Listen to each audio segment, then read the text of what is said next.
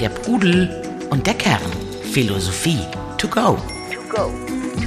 Mit Dr. Albert Kitzler und Jan Liebold. Der Pudel und der Kern. Der Gast. Herzlich willkommen, liebe Zuhörerinnen und Zuhörer, bei unserem Podcast Der Pudel und der Kern.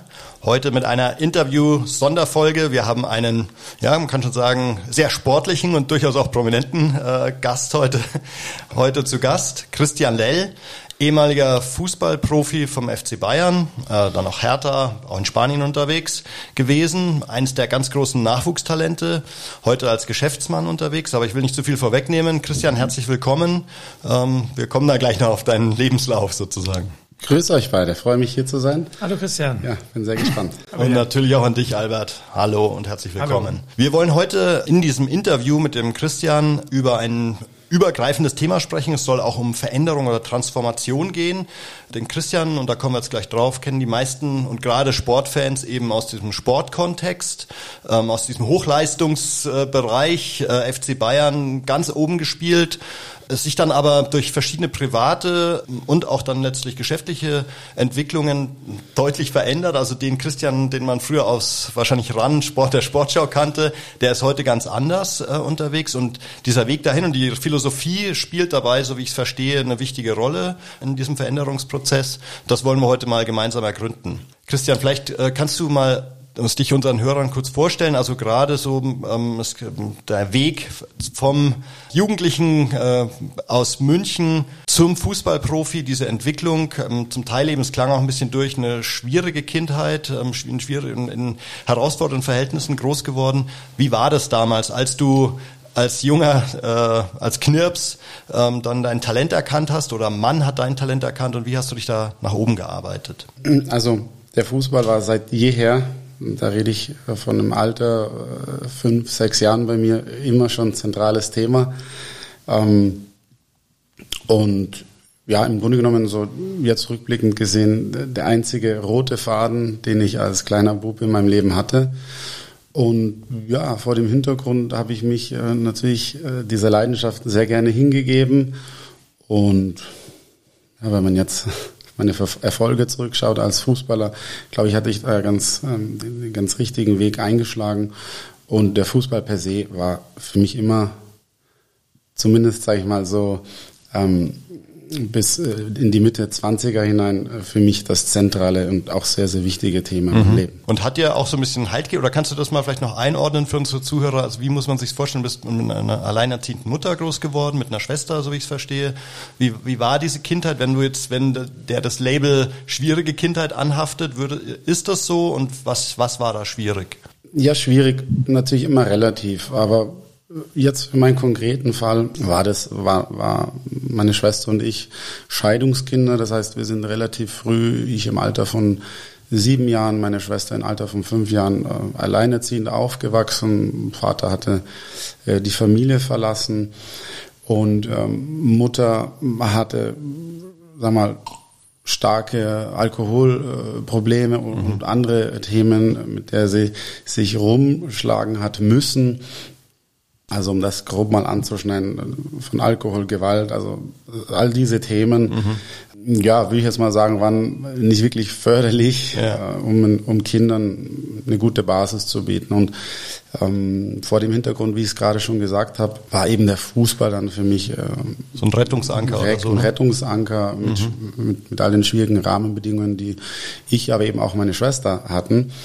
Und ja, da habe ich mich eben aus diesem sag ich mal, emotional vernachlässigten Umfeld, ähm, das wir hatten, ich rede immer von mir, von meiner Schwester mhm. und mir, weil es nicht nur mir alleine so ging, ähm, hatte ich eben die Möglichkeit und das große Glück, das Talent mit auf den Weg bekommen zu haben, um eben dann einen anderen Weg einschlagen zu können. Und mhm. Genau, und so kam das dann schlussendlich auch. Ja, also es hätte, wenn du das nicht gehabt hättest, hätte das auch ganz anders laufen können. Das ist wahrscheinlich die deine Vermutung, oder? Also dass man, mit was kämpft man sich sonst aus so einem schwierigen Umfeld raus, ne? Ja, ähm, höchstwahrscheinlich. Mhm. Sagen wir, wenn das Talent nicht da gewesen wäre, und man ist als junger Bub im Alter ab ähm, fünf, sechs, sieben Jahren an meine Eltern haben sich scheiden lassen, da war ich sieben, acht Jahre alt, auf sich alleine gestellt, dann kann das natürlich ähm, in, in jede schreckliche Richtung gehen, das ist ja. gar keine Frage. Und mit alleingestellt meine ich tatsächlich alleingestellt. Also mhm. wenn man nach Hause kommt, die Mutter in der Regel, sage ich mal, zu viel Alkohol getrunken hat, der Vater nicht da war, die Schwester, das darf man auch nicht vergessen, war natürlich aufgrund ihrer Krankheit auch sehr mit sich beschäftigt oder hatte sehr den Fokus der wenigen Zeit. Äh, also die, die Krankheit Mutter, war Mukoviszidose, ja, ne? also eine, eine Krankheit, der du jetzt auch einen Teil deiner Zeit widmest, der Bekämpfung dieser Krankheit über eine Stiftung. Ähm, vielleicht kommen wir direkt auf das Thema deiner Schwester, weil das ja äh, mit Sicherheit auch ein sehr prägendes Element deines Lebens war. Ähm, du hast offensichtlich einen sehr engen Draht zu der Schwester gehabt und gleichzeitig sieht man diese gemeine Krankheit, wie es mit dem Gesundheitszustand der Schwester immer weiter bergab, bergab geht. Wie, wie bist du damit klargekommen? Ehrlicherweise gar nicht. Nie. Mhm. Auch bis heute nicht. Das muss, okay. ich, äh, muss ich ganz deutlich sagen, weil ähm, natürlich ist es so, je älter man dann wird, neun, zehn, elf, zwölf, ähm, man realisiert, dass man hier, sag mal, großes Glück hat, dieses, wie gesagt, dieses Talent für den Fußball zu haben, außerordentliches Talent. Und auf der anderen Seite sitzt man am Frühstückstisch gegenüber ähm, seiner Schwester und sieht, ähm, Ja, es geht einfach, der geht's immer schlechter. Und äh, Albert, wir, äh, wir hatten dieses Thema, nennen wir es jetzt mal frühkindliche Prägung oder Prägungen, die man in der Kindheit erfährt, dass das eben tatsächlich eins der der schwer, nicht schwerwiegendste, man kann ja auch, kann positiv wie negativ sein, aber Prägungen sind ein ganz wichtiger Punkt. Wie, wie schätzt du sowas ein, wenn du das, das, hörst? Also ist da eine automatisch eine Prägung da, über, an der man arbeiten muss, oder? Ja, unbedingt. Wir, wir bekommen alle Prägungen, die sind äh, entweder förderlich oder hinderlich oder liegen dazwischen, aber die frühkindlichen und auch pränatalen äh, Prägungen übrigen, äh, die natürlich schwer nachzuverfolgen sind, wenn die Mutter nicht erzählt, wie es ihr während der Schwangerschaft ging. Aber die haben ganz, äh, die stellen die, äh, die stellen die Weichen und mh, für das ganze Leben bestimmte Dinge wird man gar nicht los. Äh, Im positiven Sinne während der Schwangerschaft beispielsweise das getragen werden, die Wärme, das Einssein mit einem anderen. Daher kommt die Liebe, schreibe ich ja gerade im Buch drüber.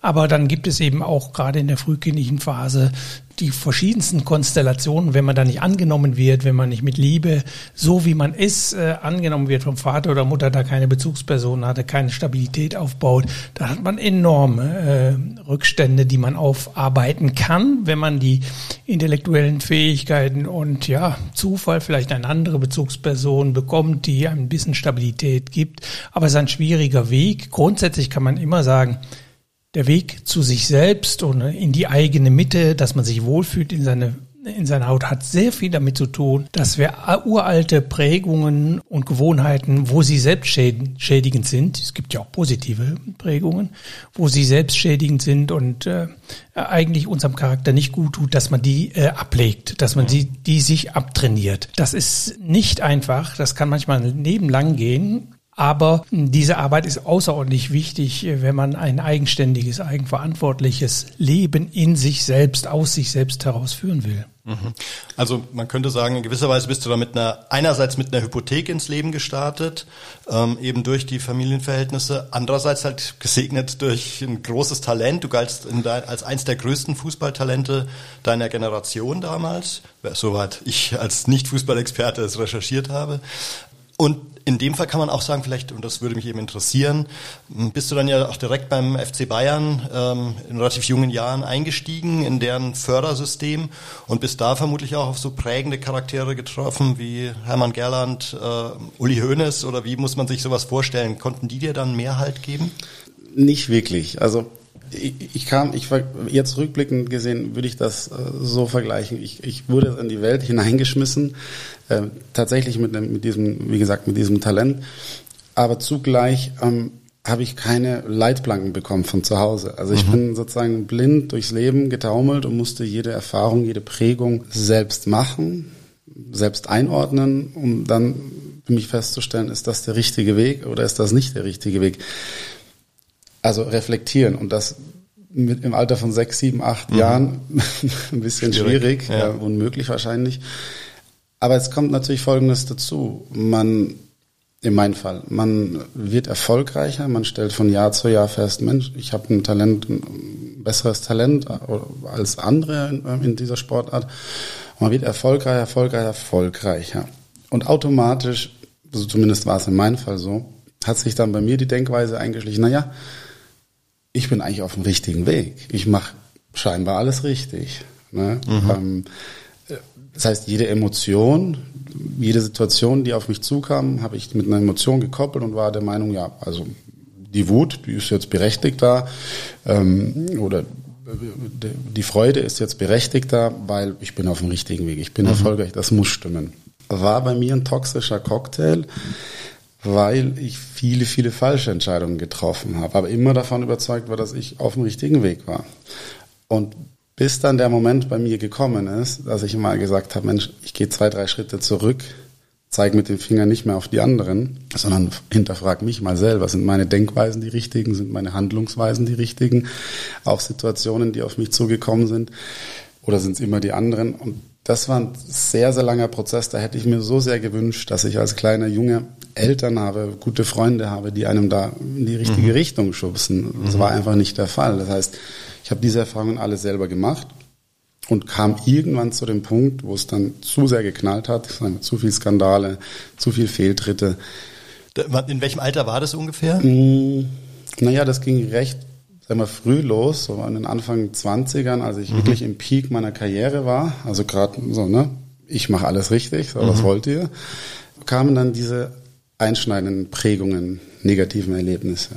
Ähm, aber dann ist man nach wie vor in dieser Erfolgswelle und man schiebt mhm. das so beiseite. Man wird vom Verein auch ein Stück weit geschützt, weil der Verein steht ja über allen. Man möchte die Sachen nicht so groß thematisieren, sondern sich wieder aufs Sportliche ähm, fokussieren. Kannst du vielleicht nochmal grob einordnen, was waren das für Fehltritte? Wir müssen jetzt nicht, das ist jetzt nicht, das ist nicht Skandal. Nein, alles gut. Ich, ich mittlerweile ähm, spreche ich da auch ganz offen darüber, weil ich ähm, weit weg davon bin, immer noch zu sagen, ich war nie schuld, sondern mhm. das sind, äh, und das war übrigens, vielleicht das nur kurz am Rande, das war oft ein Fehler und ich bin mir lange selbst im Weg gestanden, vielleicht sagen wir es so, weil ich immer sagte, naja, die anderen sind schuld. Und mhm. wenn ich jetzt da ähm, nach einem erfolgreichen Bundesligaspiel ins P1 in, in, in eine Disco gefahren bin und da mal zu viel getrunken habe, ja, das ist doch normal. Ja, gehört also, zum Fußballer dazu. 20 Jahre, das gehört zum Fußballer dazu. Und wenn ich dann morgens ähm, mit, äh, weiß ich nicht wie viel Promille, 0,5 Promille dann vom, zum Training gefahren bin, ja, gut, where's the problem? Mhm. Aber logischerweise wurde ich dann halt auch mal von der Polizei aufgehalten. Dann hat mhm. das eine, eine Riesenwelle geschlagen. Ähm, und, und, solche Fehltritte, wo, sag ich mal, wahrscheinlich so viele Male tagtäglich passieren, ähm, hat sich dann bei mir aufgebauscht. Und ich hatte immer diese, wie gesagt, diese Haltung, naja, ich kann, kann mir doch passieren. Ich bin nicht mhm. schuld, die anderen sind schuld. Das War das auch eine gewisse Abgehobenheit, würdest du sagen, durch den Erfolg? Hm. Ich abgehoben ist vielleicht das falsche Wort, weil das entspricht generell nicht meiner, meiner DNA. Mhm. Aber wie gesagt, wenn man aus dieser Kindheit heraus diesen Erfolgsweg einschlägt, alleine, ohne dass der Papa ihm den Weg vorgibt, ohne dass Freunde einem den Weg vorgeben, kommt man schon in den Fahrwasser, wo man sagt, wie gesagt, ich mache alles richtig, das mhm. passt schon so. Will ich sagen überheblich, aber ich war überzeugt von dem Weg, den ich gegangen bin, ja. in dem Moment. Ja, ja und ähm, so geht das dann weiter und irgendwann kommt der große Knall. Äh, man lernt dann in meinem Fall glücklicherweise jemanden kennen, der es ernst meint, der also einen gut mit einem meint der in dem Fall aus einem behüteten Elternhaus, äh, Elternhaus herauskommt, also in sich ist, in seiner Mitte ist. Und dann treffen natürlich zwei Welten aufeinander. Mhm. Und das war so die erste Person, die mich dann, da war ich Anfang 30, die mich dann dazu bewegt hat, mal wirklich zu reflektieren. Mhm. Mal wirklich zu schauen, naja, gut, du bist deutscher Meister geworden, du hast in der Champions League gespielt, du hast das alles selbst erarbeitet, aber hey, es gibt ganz andere Werte hier im Leben du hast das und das auch falsch gemacht. Hinterfrag das mal. Also nicht immer die anderen schuld. Und das war bei mir eben Anfang 30. Also ich mhm. musste Anfang bis, ich musste 32, 33 Jahre alt werden, bis ich dann mal wirklich gesagt, okay, jetzt zeige ich die Finger auf mich und räume mal auf. Mhm. Und dann ist aber was Spannendes passiert. Ich habe, ähm, ich bin mir so lange selbst im Weg gestanden, weil ich immer sagte, die anderen sind schuld. Aber in dem Moment, das war dann natürlich nicht von heute auf morgen, aber als man sich damit befasst hat, sich zu reflektieren und ehrlich zu sich selbst zu sein und auch zu sagen, gut, das sind auch meine Fehler gewesen im Wesentlichen. War das wie eine Befreiung. Mhm. habe ich wirklich gespürt, ich war mir so lange selbst im Weg gestanden und, und, und spürte, da ist so, so vieles mehr noch, wie man ins, in seine eigene Mitte wieder zurückkommen kann. Ich finde das wahnsinnig spannend, weil das ist ja einerseits, klar hattest du jetzt ein besonderes oder ein äh, ungewöhnliches Leben, eben sowohl vom Anfang, aber eben auch dieses Erfolg, der Erfolg schon, der so früh kam.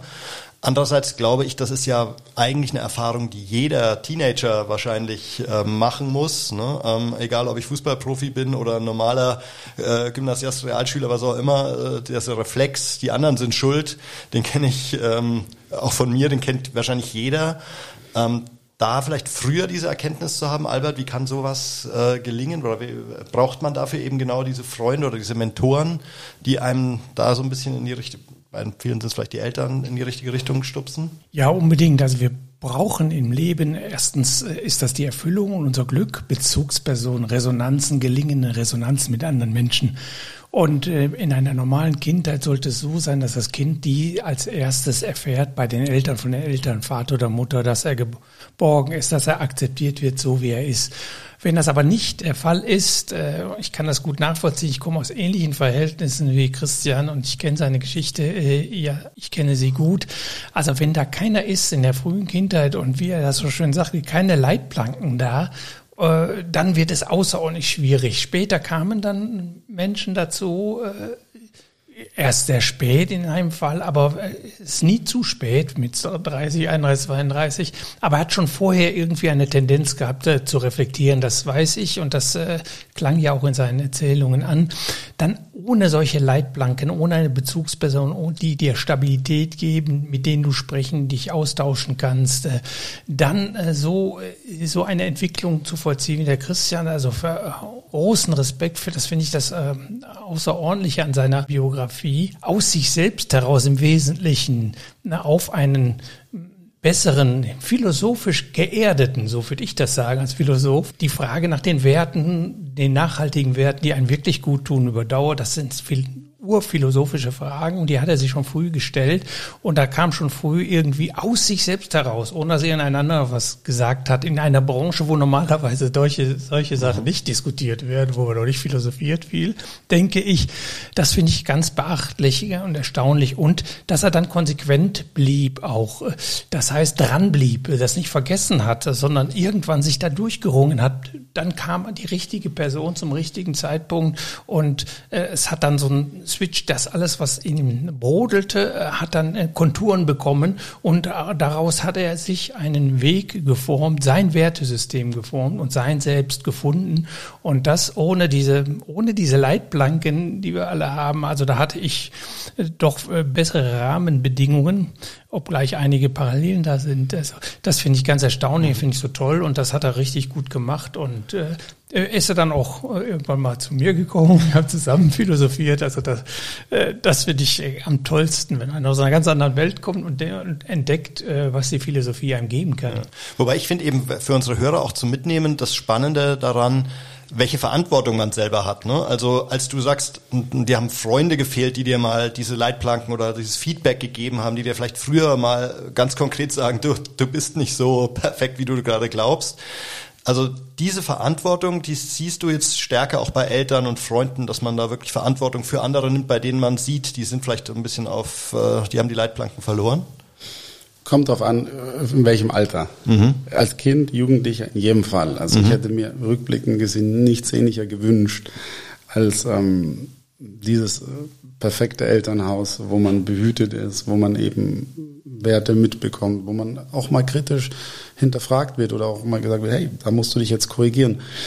Später nachher, aber da kann ich jetzt, wüsste ich jetzt auch nicht, in welchem Alter, aber irgendwo hat man dann natürlich dann auch äh, nachher die Eigenverantwortung für sich selbst. Ja. Ganz unabhängig davon, aus welchem Elternhaus man kommt, welche Vergangenheit man kommt.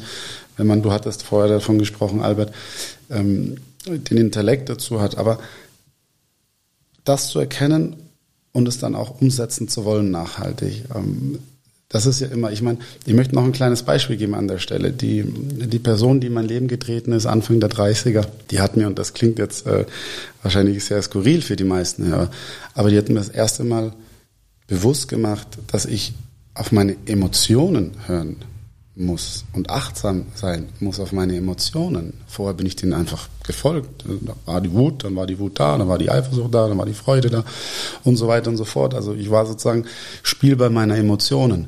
Und, und das war, das war sehr, sehr wichtig für mich, dass jemand mal gesagt hat, Mensch, horch doch mal in dich rein. Erkenne das erstmal, was da in dir passiert.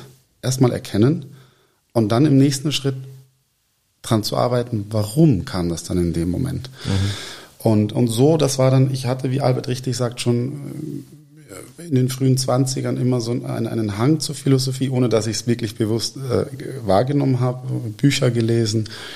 Ähm, aber in dem Moment, als mir diese Person sagte, hör mal genauer in dich rein, arbeite mal an dir selbst, das war ein Gamechanger, weil du dich dann automatisch viel bewusster äh, in die Situationen, in die Emotionen, die entstehen, reinfühlst, rein denkst und natürlich Zusammenhänge erkennst. Ja, warum bin ich denn jetzt gerade wütend?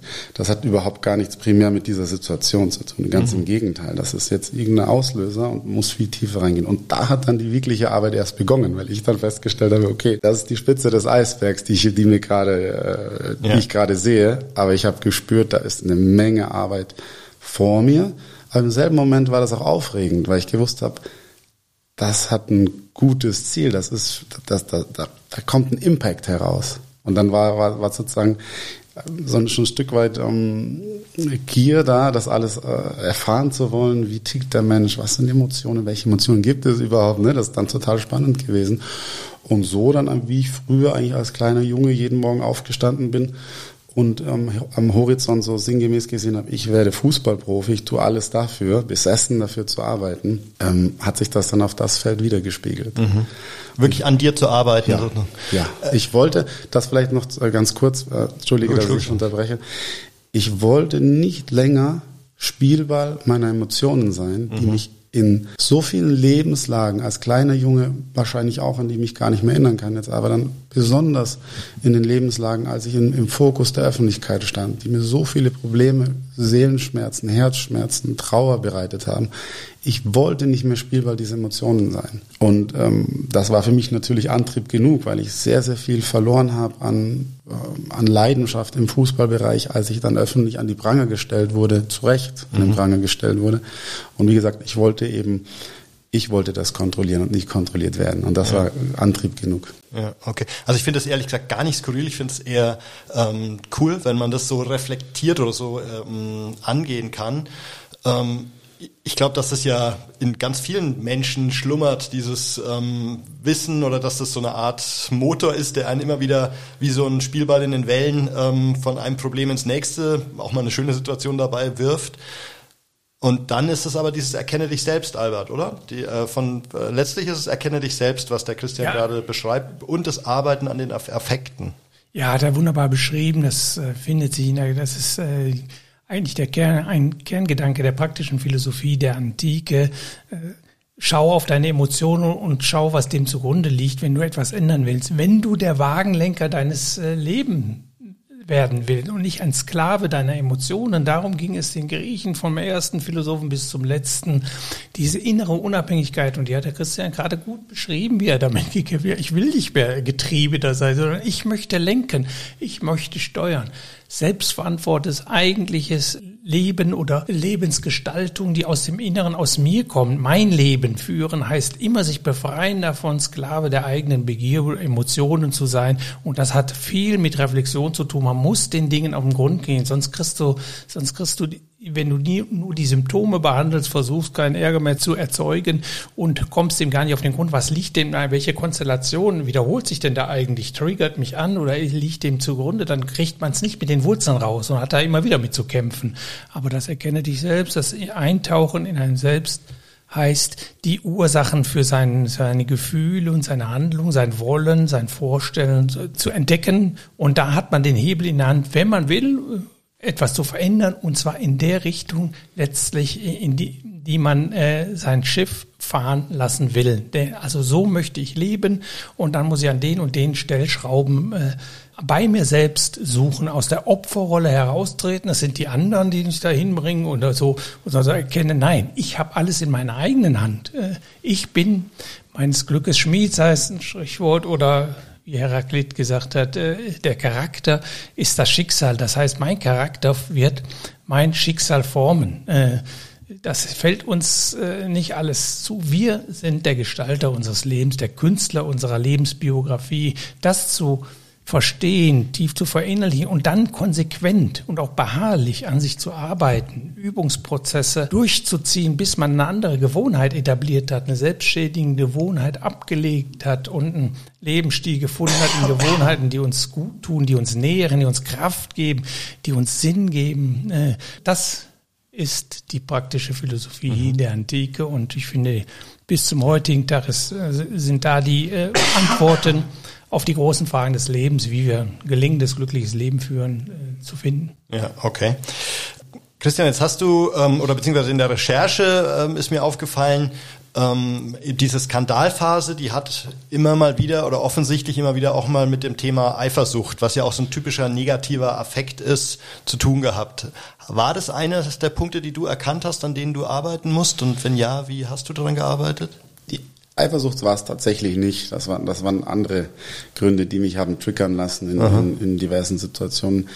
Die Impulsivität. Okay. Impulsiv. Das, das war, das war, und ich möchte vielleicht auch allen Hörern noch, noch mal ähm, mit auf den Weg geben. Allein die Erkenntnis, ich möchte mich jetzt nicht hinstellen und sagen, ich hatte, ich habe da die Erkenntnis gehabt, ich habe an mir gearbeitet und jetzt ist alles unendlich besser. Mhm. Also ich kann für mich selber sagen, es ist immer ein, ein, es ist ein Fluss, es ist ein mhm. Auf und Ab, es ist ein stetiges an sich arbeiten. Ähm, da kann man immer an sich weiterfallen. Also ich, ich möchte, ich bin weit weg davon zu sagen, ich jetzt bist du fertig. Ja, das, jetzt mhm. es hat Klick gemacht mhm. und ähm, äh, jetzt bin ich jeder Emotion her. Also mhm. ganz im Gegenteil, da gibt es nach wie vor viele Situationen, auch im Alltag, die ich nach wie vor arbeite.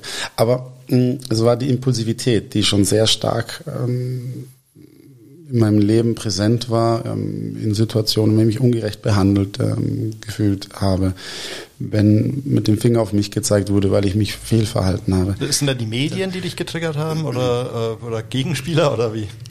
Schiedsrichter? Ähm, weder noch. Also das sind kleine zwischenmenschliche ähm, Situationen Aha. gewesen. Das hat hat gar nichts mit Medien zu tun gehabt oder mit ähm, Sport mit Mitspielern oder Gegenspielern. Das konnte auch im Alltag passieren. Ich hatte oft muss man einfach konkret auch zu machen, wenn ich mich unfair behandelt gefühlt habe, aus meiner Sicht heraus unfair behandelt gefühlt habe, in einer zwischenmenschlichen Beziehung, das kann jede Situation im Leben gewesen sein, habe ich impulsiv reagiert. Mhm. Und ähm, eben weil ich der Meinung war, ich habe ja völlig recht in dieser Situation. Das ist, das ist gemein, das ist ungerecht, das passt einfach nicht. Und ähm, das war so zentraler Punkt, die mhm. Impulsivität. Ja, okay. Mhm. Aber es ist eigentlich ja dieses Thema, ähm, ich erkenne das Problem und in deinem Fall war es wahrscheinlich auch nicht ganz monokausal. Ne? Wahrscheinlich hast du schon auch noch aus dieser Impulsivität heraus dann eben sowas wie Eifersucht entwickelt und dann aber in diesen Facetten dran zu arbeiten an den Problemen. Ne? Ist das grob so richtig beschrieben oder? Ja, dann müsstest du jetzt nochmal konkreter reingehen. Nee, also um es ganz konkret zu machen, hast du dann, als du das erkannt hast, Hast du dann dir Hilfe gesucht mit bei Leuten, die dir dann auch gesagt haben, reagier doch eher so und so in so einer schwierigen Situation oder?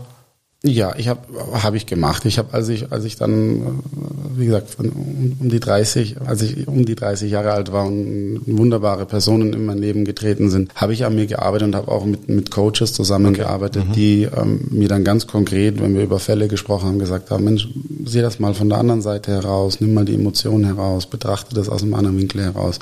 Also ich habe dann sehr konkret an den, mhm. an den einzelnen Themen und Vorfällen Situationen, die passiert sind, gearbeitet. Mit Coaches zusammen, mhm. ja. Okay. Muss ja wahrscheinlich auch nicht, also nicht jeder hat dann auch die finanziellen Mittel, sowas dann, sondern da geht's ja dann auch, kann auch ein guter Freund sein, von dem man das Zutrauen hat, dass er einem das wahrhaft spiegelt, Albert, oder? oder was würdest ja, du empfehlen? Glaube, das erwähnte er auch, die Person, ja. die er getroffen hat, äh, also die hatte dann, äh, so habe ich das rausgehört, wenn Christian mir davon erzählt hat, die war ganz ausschlaggebend. Mhm. Das war gar, das war da kein Coach, sondern eine private, äh, natürlich eine Freundschaft, die und das ist, deshalb hatte die Freundschaft in, der griechischen Antike auch so, so einen unglaublich hohen Stellenwert, mhm. weil das ist eine der Resonanzbeziehungen, die uns unglaublich viel Kraft gibt. Da ist, sagen wir mal, das Hoch und Tief von Liebesbeziehung ist dann raus in Freundschaft, sondern da geht es tatsächlich, wenn es richtig tiefe, gute Freundschaften sind, Seele von Seele, wie Aristoteles gesagt hat, äh, eine Seele in zwei Körpern. Und äh, beim Freund ist das ja so, da weil, weil man spürt, wie er, wie der einen mag, wie der einen liebt. Da hört man dann genau hin. Das versteht man nicht als Angriff, wenn da Kritik kommt, mhm. sondern als guter Ratschlag. Und dann öffnet man sich natürlich dem Freund gegenüber. Und dann kann man eine Erfahrung machen. Der sagt, hey, wenn der was sagt, da, da denke ich mal, ähm, so ging es mir jedenfalls. Ich hatte immer sehr gute Freunde und habe auch immer auf die gehört. Und äh, das ist dann ein wunderbarer Spiegel. Und da ist man dann auch bereit, Veränderungsprozesse, Dinge, Schuld einzugestehen, bei sich zu finden und sagen, ja, statt tatsächlich hat er recht. Und äh, dann auch den richtigen Weg einzuschlagen. Und dazu ist es immer wichtig zu erkennen, was mein Anteil daran ist. Vielleicht bin ich es auch nur, äh, der da für diese schlechte Emotion oder die Impulsivität gesorgt hat. Das liegt bei mir, nicht bei den anderen. Das hat Christian auch so schön gesagt. Das ist eine ganz wichtige mhm ein griechischer Philosoph sagte einmal, wann hast du angefangen zu philosophieren? Als ich anfing, mich zu verurteilen. Verurteilen ist ein bisschen ein hartes Wort, aber sagen wir mal so, als ich anfing, mich zu kritisieren, als ich, an mir, äh, als ich anfing, wie viel liegt an mir, dass die Dinge nicht so laufen, wie ich, äh, ich. Das ist wunderbar. Und das haben alle großen Philosophen gesagt. Schau auf dich selbst drauf, wenn dir da irgendwas an der Welt oder an anderen nicht gefällt. Vielleicht hast du auch solche Schwächen oder wie auch immer oder was ist eigentlich dein Anteil daran? Und wenn man das erkennt, dann wird man irgendwann mal zu der Einsicht kommen, es liegt alles in meiner Hand. Mhm. Es liegt alles. Ich kann aus Unglück Glück machen, liegt nur an mir. Ja. Der Pudel und der Kern. Der Podcast zu den Fragen des Lebens. Ähm, jetzt hast du ja auch gesagt, dass die Philosophie da durchaus eine größere Rolle dabei gespielt hat oder ein wichtiger Baustein war in diesem Veränderungsprozess. Wie erschließt du dir dann die Philosophie? Liest du schwerpunktmäßig oder wie stelle ich mir das vor? Ich musste ein bisschen schmunzeln, weil es war, wie gesagt, bei mir nicht wirklich äh, bewusst, dass ich sagte, ne, ich interessiere mich jetzt für die Philosophie. Aber aus den Gesprächen heraus mit der Person, die mein Leben getreten hat, also die erste Person in meinem Leben, der ich wirklich zuhörte, mhm. ähm, und als ich die Freundschaft entwickelt habe und durch dieses Zuhören war ich dann bereit zu reflektieren. Aber automatisch war das dann schon ein, ein erster Schritt in die Philosophie und so hat sich das weiterentwickelt. Also ähm, Übrigens, diese Person hat mir auch äh, Weisheiten to go empfohlen, so mhm. bin ich dann auf Albert aufmerksam geworden. Okay, also die, die, das Buch, wo du deine täglichen äh, philosophischen Worte zusammengefasst hast. Es sind zwei Bücher davon erschienen. Wir werden sie in, der, in den Shownotes verlinken. Albert Grins freut sich über diesen Literaturhinweis. Danke, Christian. Sehr gerne.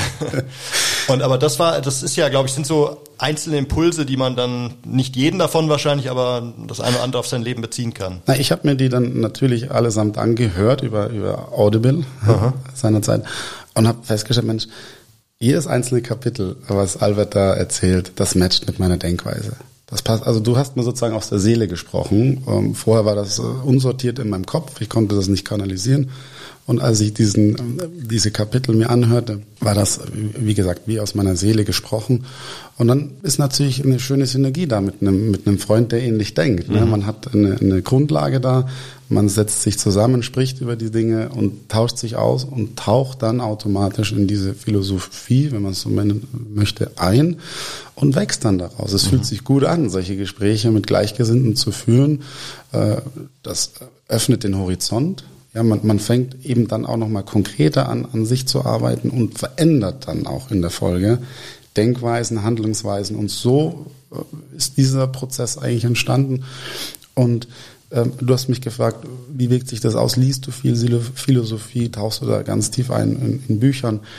Hm, eher nicht. Bei mir sind es die Gespräche. Mhm. Ich habe es mittlerweile ähm, für mich lieben gelernt, mich mit Leuten auszutauschen, die ähnliche Denkweisen haben, die gerne ähm, Sachen hinterfragen, mit denen man über Emotionen sprechen kann, ähm, Denkweisen und so automatisch heraus, ähm, ja, wächst man an sich selbst. Mhm. Wie, und wie findest du oder wie suchst du dir diese Leute? Ich suche die gar nicht. Die kommen auf dich zu, wenn man sich öffnet? Richtig, interessanterweise, also da wird gar nicht gesucht. Wenn man bewusst ähm, diese Sensibilität geschärft hat, äh, da genauer hinzuhören, filtert man die Menschen ganz schnell raus. Also man, man spürt das in in, in wenigen Sätzen, ob da eine Tiefe drin ist im Gespräch, ob da ein wechselseitiges Interesse da mhm. ist. Und, und so ähm, baut man sich dann in meinem Fall eben einen neuen Freundes- und Bekanntenkreis auf und wächst dann eben automatisch. Mhm. Okay, ja, spannend. Also das ist, glaube ich, wirklich was, ähm, was man den Hörern auch mitgeben sollte. Oder Albert, das hast du ja auch schon öfter mal äh, gesagt, dieses... Äh, Darf ich da noch mhm. eins einhaken? Entschuldige, dass Logisch, ich unterbreche. Nein, nein. aber du bist der Gast. Da, Dankeschön. Ja. Aber das ist total spannend, weil, ähm, und da würde ich auch an jeden appellieren. Ich glaube, die meisten tragen das in sich, aber haben äh, eine gewisse Scheu, wenn man jemanden kennenlernt, wirklich über eine Emotion zu reden. Weil man macht sich ja automatisch auch verletzlich dadurch, mhm. das darf man nicht vergessen. Aber man macht sich eigentlich nur im ersten Moment verletzlich. Es äh, ist ein Druckschluss. Eigentlich ist es eine Stärke, die man daraus gewinnt. Und da würde ich einfach an jeden appellieren, sich zu öffnen.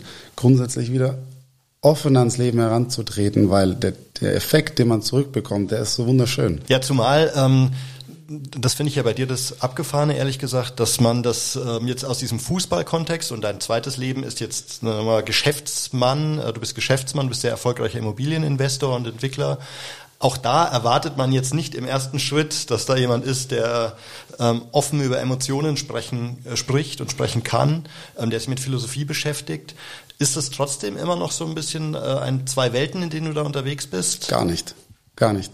Wie kriegst Weil, du die zusammen, diese zwei Welten? Die sind schon zusammen. Mhm. Weil wenn ich jemanden, ich gebe ein Beispiel, auf, auf der Baustelle ähm, sind zwei Motivationen, also zwei Interessen treffen aufeinander. Ja, das ist ganz normal im Geschäftsleben, speziell auch in meiner Branche. Sobald man dem Gegenüber die Hand reicht und man sagt, Mensch, das Geschäft ist jetzt das Geschäft, aber wir haben auch auf einer menschlichen Ebene miteinander zu tun. Also ich will sagen, sobald man den Schritt auf die Menschen zugeht, erfahre ich ganz oft was, was Spannendes. Die Situation, wenn die angespannt ist, in dem Moment, die, ähm, die, die wird ganz entspannt, deutlich mhm. entspannter, weil das Gegenüber merkt, hey, da ist ein Mensch, der, der hat eine Emotion, der ist auch verletzlich, der, und, und das würde ich sozusagen einfach, ähm, ich würde nicht sagen, dass man die Welten zusammenbringen muss, sondern man muss einfach sich öffnen. Man, mhm. man sollte sich wieder öffnen gegen, gegen wechselseitig. Und eben ganz bewusst nicht unterscheiden zwischen, ich bin jetzt im privaten Kontext unterwegs oder ich bin jetzt der Businessmann, der. Für mich persönlich nicht. Natürlich gibt es im Geschäft dann die eine oder andere Situation, wo man, ähm, wo man die Emotionen weglassen muss mhm. und wirklich sachlich äh, entscheiden muss. Aber im Wesentlichen für mich persönlich im Wesentlichen stelle ich mir nie die Frage von der Situation, ist das jetzt geschäftlich, ist das jetzt privat, menschlich, sondern ich lasse das ineinander fließen. Mhm. Und es hat super tolle Effekte. Ja, okay. Ich würde gerne nochmal auch ähm, eingehen auf ähm, einen Schicksalsschlag, der eben, du hast es vorhin ja schon von deiner Schwester erzählt, die ja dann leider auch äh, verstorben ist. Ähm, und ich glaube, das hat damals ja ähm, dich schon sehr bewegt, aber bewegt dich bis heute. Wie würdest du sagen, wie geht man mit so einem Schicksalsschlag um? Wie kannst du da trotzdem beschwingt oder, oder fröhlich weiterleben, obwohl du so einen harten Schicksalsschlag, ihr wart, glaube ich, eine ganz enge symbiotische ähm, Einheit. Wie, wie, wie ging es dir damit oder wie, wie, kon, wie konntest du dagegen ankämpfen? Genau, also ich bin auch hier weit davon entfernt, Ratschläge äh, mhm. per se äh, zu geben, die dann für jeden zählen. Ich kann es natürlich nur aus meiner ähm, Situation heraus beschreiben aus meiner Geschichte heraus war es immer schon für mich schwierig zu verstehen, dass ich ähm, dieses fußballische Talent mit in die Wiege gelegt bekommen habe und auf, wie gesagt, auf dem anderen, auf der anderen Seite des Frühstückstisch sitzt meine Schwester, ähm, wo ich weiß, die wird deutlich früher von uns gehen, von mir gehen und hat ähm, mit Abstand nicht diese Möglichkeiten im Leben. Das war seit wie jeher immer schwierig für mich, äh, wirklich ein, gut einzuordnen, warum diese Ungerechtigkeit mhm. im Leben herrscht. Als es dann wirklich soweit war und ähm, ich von dem Tod erfahren habe, äh, ist für mich eine Welt zusammengebrochen. Gleichwohl ich das ja mein ganzes Leben lang wusste, aber wenn, mhm. wenn es dann soweit ist, ist es nicht schön, logischerweise, wie sich jeder vorstellen kann. Und ich kann auf der Frage zu beantworten, ich kann dir nicht sagen, wie ich, wie ich das verarbeitet habe, weil ich es ehrlicherweise bis heute noch nicht verarbeitet habe, mhm. in der Tiefe, in der es nötig wäre. Ähm, ich für meinen Teil habe ähm, gesagt, meine fußballische Karriere ist in diesem Moment vorbei. Und Ach, das war direkt verbunden sozusagen. Das, war, das, das, das, das, ist aneinander gehangen. Okay. Und, ähm, und ich habe mich dann eben in, extensiv in, in dieses neue Business, also ähm, Immobilien. Immobilien reingestürzt. Wahrscheinlich auch um meine, mich zu schützen in dem Moment, abzulenken, Aber ich weiß, ich weiß, da ist noch etwas in mir, das braucht mhm. nochmal einen speziellen Fokus, um das Ganze eben auch ähm, ja. dann aufzuarbeiten und anzunehmen. Das ist vielleicht das richtige Wort, weil ich äh, sozusagen diesen Schritt aus der Fußballer, aus dem Fußballbusiness rein in das nächste Haifischbecken, wenn man es mal so nennen will, Immobilien. Das war ein Riesenschritt und ich hatte nicht die, die nötige Zeit, die es braucht, um dieses für mich schwere Thema, den Tod meiner Schwester, mhm. aufzuarbeiten und anzunehmen. Und das wird noch kommen. Hast du es vielleicht auch ein bisschen mit Arbeit zugeschüttet oder so? Ja, kann man, kann man tatsächlich so sagen. Okay, weil es war ja dann weiter ähm, auch so, du hast dich, wie du sagst, voll reingestürzt ähm, und da auch vielleicht nicht Maß und Mitte gefunden, sondern ab dann nur noch Arbeit, ab dann noch mehr Fokus auf Erfolg. Ja, kann man so sagen. Das, das war immer ein Stück weit oder ja, war ein Stück weit immer an eine existenzielle Angst geknüpft mhm. in meinem Fall. Also ich hatte ähm, nichts von zu Hause mitbekommen als Junge das hat sich dann immer so durch mein ganzes Leben durchgezogen und ich hatte immer im Vordergrund, bei mir war es sehr stark präsent, absichernd, Sicherheit. Ich brauche diese Sicherheit, ähm, Existenz, viele Existenzängste, die ich hatte. Und so war es nachher auch. Also meine Karriere, fußballische Karriere hat von tatsächlich von heute auf morgen war die beendet. Gleichwohl sie noch auf fünf weitere Jahre ausgerichtet mhm. war. Also alles, was dazugehört, finanziell und so weiter und so fort. Und ich hatte diese Entscheidung getroffen, dann das, die Fußballerkarriere zu beenden, aber dennoch musste ich ja schauen, dass es wirtschaftlich weitergeht und habe mich dann eben voll und ganz in dieses Immobilienbusiness reingestürzt. Sicherlich nicht in Maß und Mitte, das, das, das ist ganz klar, aber es hat mir eben jetzt die Möglichkeit gegeben, ähm, zu sagen, ich kann mich ein Stück weit mehr wieder rausnehmen, ich kann mich mehr auf Maß und Mitte fokussieren und eben das schwere Thema, was in mir noch ähm, aufgearbeitet werden muss, anzunehmen. Mhm, ja. Okay. Für mich klingt es ja so, ähm, als machst du schon immer aus ähm, Krisensituationen letztlich was Positives. Ja? Also ist jetzt mein Eindruck, wo wir sprechen. Ähm, vorher habe ich das eher in der Recherche dich so, da war eben dieses Skandalprofi. Auch da hast du dich herausgekämpft aus diesem, äh, dieser Krise, dieser Zäsur mit deiner Schwester. Hast du wieder was gemacht? Es ist dann eher so, dass du halt zur Übertreibung neigst. Ist das richtig eingeordnet? Also beispielsweise war es ja scheinbar so, dass du auch wieder bis zu fast bis zum Burnout oder zumindest bis zu einer, ja, bis zur Erschöpfung gearbeitet hast dann. Ne? Ja, das, das kann man schon so sagen. Wobei Übertreibung, äh, wie gesagt, immer angeheftet an, an eine gewisse Existenz, Existenz, Existenz Angst, die, die in mir humort hat. Deshalb bin ich da wahrscheinlich auch im Fußball so tief eingestiegen und wie ein Besessener trainiert. Oder nachher jetzt in der sozusagen, Anführungsstrichen, zweiten Karriere so fest eingestiegen, dass ich irgendwann an diesem Punkt erreiche, wo ich sage, okay, jetzt kann ich mich finanziell insoweit zurücklehnen, als ich sage, okay, ich habe ein gewisses, eine gewisse Basis mir erarbeitet und jetzt erlaube ich es mir, in Maß und Mitte zu agieren. Vorher war es immer nur im roten Bereich, bis man seinen vermeintlichen Seelenfrieden findet und jetzt, jetzt komme ich, so also bin ich langsam in dieses Fahrwasser gekommen zu sagen, okay, ich kann auch äh, nicht, ohne dass ich im roten Bereich äh, agiere, kann ich dennoch ein zufriedenes und glückliches Leben führen und mich eben auf wesentliche Themen, mhm. wie wieder an mir selbst zu arbeiten, an, an schwerwiegende Trauma oder Prägungen wie der Tod einer, einer sehr nahen stehenden Person zu arbeiten. Ja. Und ja, automatisch gewinnt man da heraus dann auch wieder die Kraft und Energie, sich in den Beruf dann wieder besser zu, zu fokussieren und was, was zu bewegen. Also mhm. Ähm, das ist, und das finde ich auch so spannend beim Albert, ähm, Maß und Mitte steht ja über allem, also die große Überschrift. Und das kann man wirklich in alle Lebensbereiche, sollte man versuchen, das hinein zu, zu transportieren und zu leben. Ja. Im besten Fall. Eine, eine sehr schwere Herausforderung, wie ich auch selber weiß. Albert, gleichzeitig äh, ist uns das jetzt ja schon ein paar Mal ehrlich gesagt, ich bin eben auch nicht ganz frei, oder wahrscheinlich die wenigsten sind ganz frei von diesen Existenzängsten, wo man denkt, ab wann reicht es, die Scheune muss voll sein der, für den harten Winter. Viele machen sich jetzt besonders Sorgen, äh, bevorstehende Rezession, Energiekrise. Wie gelingt es einem, diese Existenzangst auszuschalten? Oder soll man sie vielleicht auch gar nicht ausschalten? Kann ja auch ein Antreiber eben sein. Ne? Ja, bis zu einem gewissen Grade sollte man Vorsorge treffen und dann die, die objektiven Gegebenheiten wahrnehmen. Und wenn man sieht, dass man am Ende des Jahres äh, der Kühlschrank leer ist, dann sollte man dafür sorgen, dass das nicht eintritt. Aber von Angst will ich da nicht sprechen. Das ist normale Lebensvorsorge. Die Ängste sind, äh, wenn sie wirklich Ängste sind, dann sind sie eher hinderlich. Und wie kann man sich darüber hinwegsetzen? Also gerade hier in unserer Welt, äh, also da sage ich immer mal so, so salopp, da verhungert so schnell keiner. Also irgendwie geht's immer weiter. Und gerade wenn man äh, was geleistet hat und äh, gute Ausbildung hat oder eine Menge Lebenserfahrung hat, dann findet man immer seinen Weg. Und das war sehr wichtig, mir das immer wieder vor Augen zu führen. Die Basis davon ist, dass man in sich ruht, eben Selbstvertrauen hat. Mhm. Mit Selbstvertrauen, das ist wunderbar, wenn man das so und man guckt zurück, man, ach, man hat diese Krise schon überstanden und diese Krise und diese Krise, auch die nächste werde ich auch, äh, werde ich auch überstehen und ruhig werden. Und wenn man nicht am Äußeren hängt, und da vieles loslassen kann, sagen wir mal, bis auf die Grundbefriedigung der Grundbedürfnisse, dann ist man ohnehin immer reich und man kommt auch mit allem, äh, mit allem klar. Wer verzichten kann, der kann eigentlich jede, äh, auch loslassen kann, verzichten kann, sich einschränken kann, in seiner Selbstgenügsamkeit sein Glück findet, der kommt mit also mit sehr, sehr vielen, ja, man könnte sagen, mit jeder Situation kommt der irgendwie klar und kommt irgendwie gut raus. Da muss man keine Ängste entwickeln, kann sich ja mal ändern.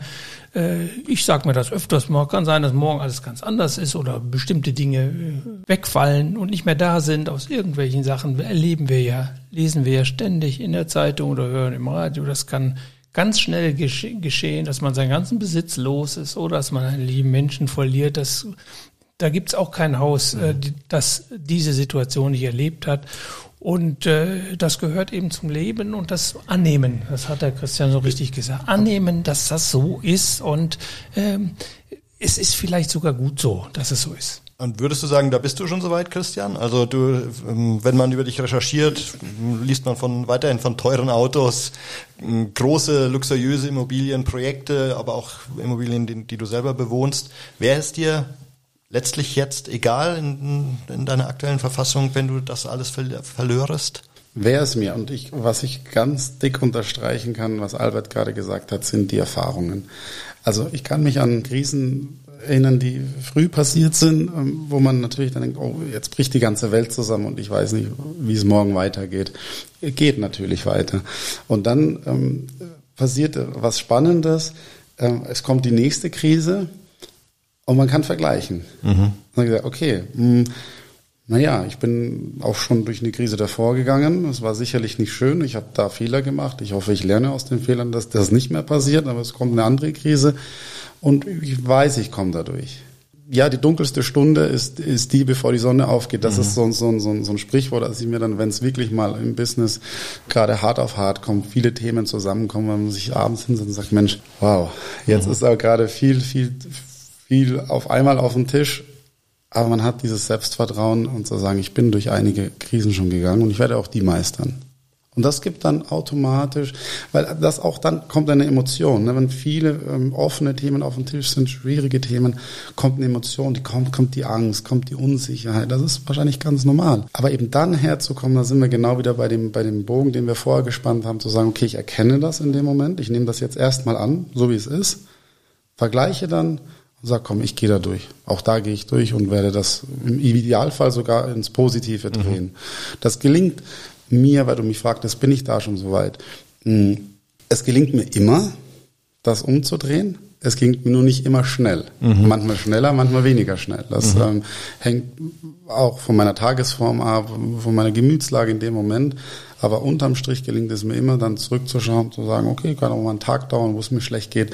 Ähm, da helfen dann auch äh, wiederum gute Freunde, Partner äh, in den Momenten. Aber äh, es wird dieser Moment kommen, wo du sagst, nee, also komm, fair enough, die Emotion, danke, aber jetzt gehen wir weiter und ja. positiv. Ja, okay. Ähm, vielen Dank bis hierher, Christian. Das fand ich wahnsinnig spannend. Ich finde es wirklich äh, beeindruckend, welche Stufen du erklommen so kommt es mir vor. Also wirklich, ähm, wie du dich da hochgearbeitet hast, auch wieder rausgearbeitet hast aus einem gewissen, äh, das war schon, wenn man so liest, hat, kann ich mir vorstellen, dass du wirklich durch ein Stahlbad gegangen bist, ähm, sowohl in diesem privaten Umfeld als auch im beruflichen Umfeld und dann was auch so in, als Person des öffentlichen Interesses da auf dich eingeprasselt ist. Ne? Das wirklich Respekt, ähm, wie du das heute reflektierst.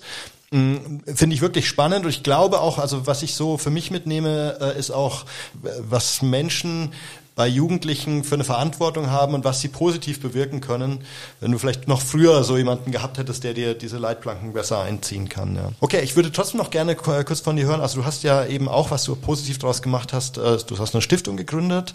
Jetzt hast du die Gelegenheit, dazu auch noch kurz was zu sagen, weil das natürlich auch, äh, finde ich, sehr äh, bewundernswert ist, was ihr macht in diesem Mukoviszidose-Umfeld. Ja, also grundsätzlich bin ich eigentlich nicht so der Freund, viel darüber zu reden. Die Stiftung habe ich 2008 gegründet und logischerweise in meinem Fall heraus äh, für Mukoviszidose, äh, weil meine Schwester an der Krankheit eben erkrankt ist und es war mir ein Bedürfnis, etwas mhm. zurückzugeben. So. Und ihr unterstützt Forschung oder was oder unterstützt äh, Betroffene? Es fing an, äh, Fokus nur auf Mukoviszidose, 2008 Gründungsjahr, da ging es auf Forschung. Wir haben Kleinprojekte für Familien, die Mukoviszidose betroffen sind, unterstützt. Und ähm, das ist so zehn Jahre haben wir das nur im Fokus äh, Mukoviszidose betrieben. Und ich habe aber, als sozusagen mein, mein Leben sich veränderte mit Anfang der 30er und ich anfing zu reflektieren, habe ich gesagt, nee, ich möchte das äh, äh Feld breiter aufstellen und eben auch Kindern, emotional vernachlässigten Kindern schöne Momente mhm. äh, gewährleisten oder denen Ausflüge ähm, machen oder finanzieren und die einfach unterstützen. Und, und äh, seit äh, fünf, sechs Jahren ist das eben nicht nur auf Mukoviszidose abgestellt, sondern eben wie gesagt auch auf Kindern, denen es äh, ähnlich wie mir in der in der Kindheit äh, jetzt sagen wir nicht so gut geht. Mhm. Okay, super. Auch das könnte man, äh, da verweise ich auf unsere Folge Sinn des Lebens mit der Frau Professor Zeming, die ja eben auch gesagt hat, das ist ein ganz wichtiger Punkt für ein gelingendes Leben, ist dieses Engagement für andere. Das gibt einem Leben eben einen Sinn, den man sonst gar nicht so leicht finden kann eben. Ne? Also insofern hast du da wahrscheinlich instinktiv oder auch da wieder was Positives draus gemacht. Albert, ich würde dich bitten, äh, zum Abschluss nochmal ganz grob einzuschätzen, einzuordnen, was ist so bei dir heute da hochgepoppt, als du den Christian gehört hast? Wo waren für dich die klarsten Bezüge zu den antiken Philosophen? Und was ist da vielleicht das Learning? Ja, also ich finde, Christian ist ein außergewöhnlicher Prototyp, der aus sich selbst heraus, ohne die entsprechende Bildung, ohne die entsprechenden Bezugspersonen von sich aus selbst, ich muss mal nachdenken, ich muss den Emotionen auf den Grund gehen, kann noch nicht so weitergehen. Also das finde ich, finde ich ganz toll, aus sich selbst heraus den Weg gefunden zu haben, zu sehr sinnvollen, zu einem sinnvollen Fragen, zu einem sinnvollen Umgang mit sich selbst, zu einer Offenheit sich selbst und anderen gegenüber und vieles klang hier an, was er sich da erarbeitet hatte, wo ich eine Menge, äh, Menge antike Philosophen heranführen könnte und sagen, nee, das hat er auch schon gesagt, das mhm. hat er auch schon gesagt. Und Christian ist da von sich aus durch harte Erfahrungen äh, da, da drauf gekommen. Das finde ich, finde ich ganz klasse. Also das hat mir schon immer gefallen, seitdem ich ihn ein bisschen besser kennengelernt habe. Und äh, ganz toll. Also man, man braucht nicht viele Bücher, man braucht auch nicht unbedingt da äh, philosophischen Lehre. Einfach nachdenken über sich, einfach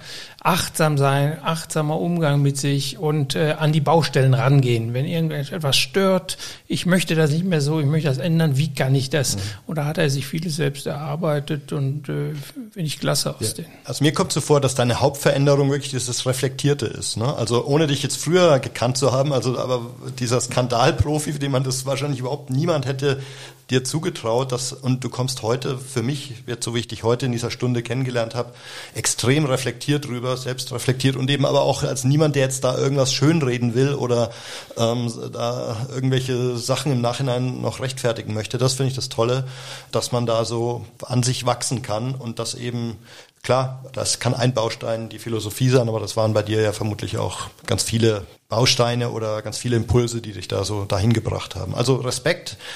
Toll, dass du da warst, Christian. Vielen Dank. Albert, auch an dich herzlichen Dank für alle Bezüge zur Philosophie und ich hoffe, wir sehen uns vielleicht in ein, zwei, drei Jahren mal wieder äh, bei unserem Podcast oder natürlich auch bei äh, sonstiger philosophischer Gelegenheit.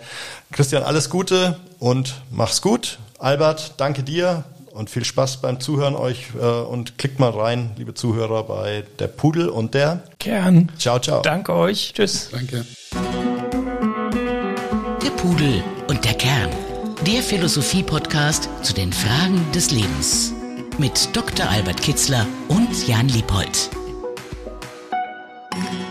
www.pudel-kern.com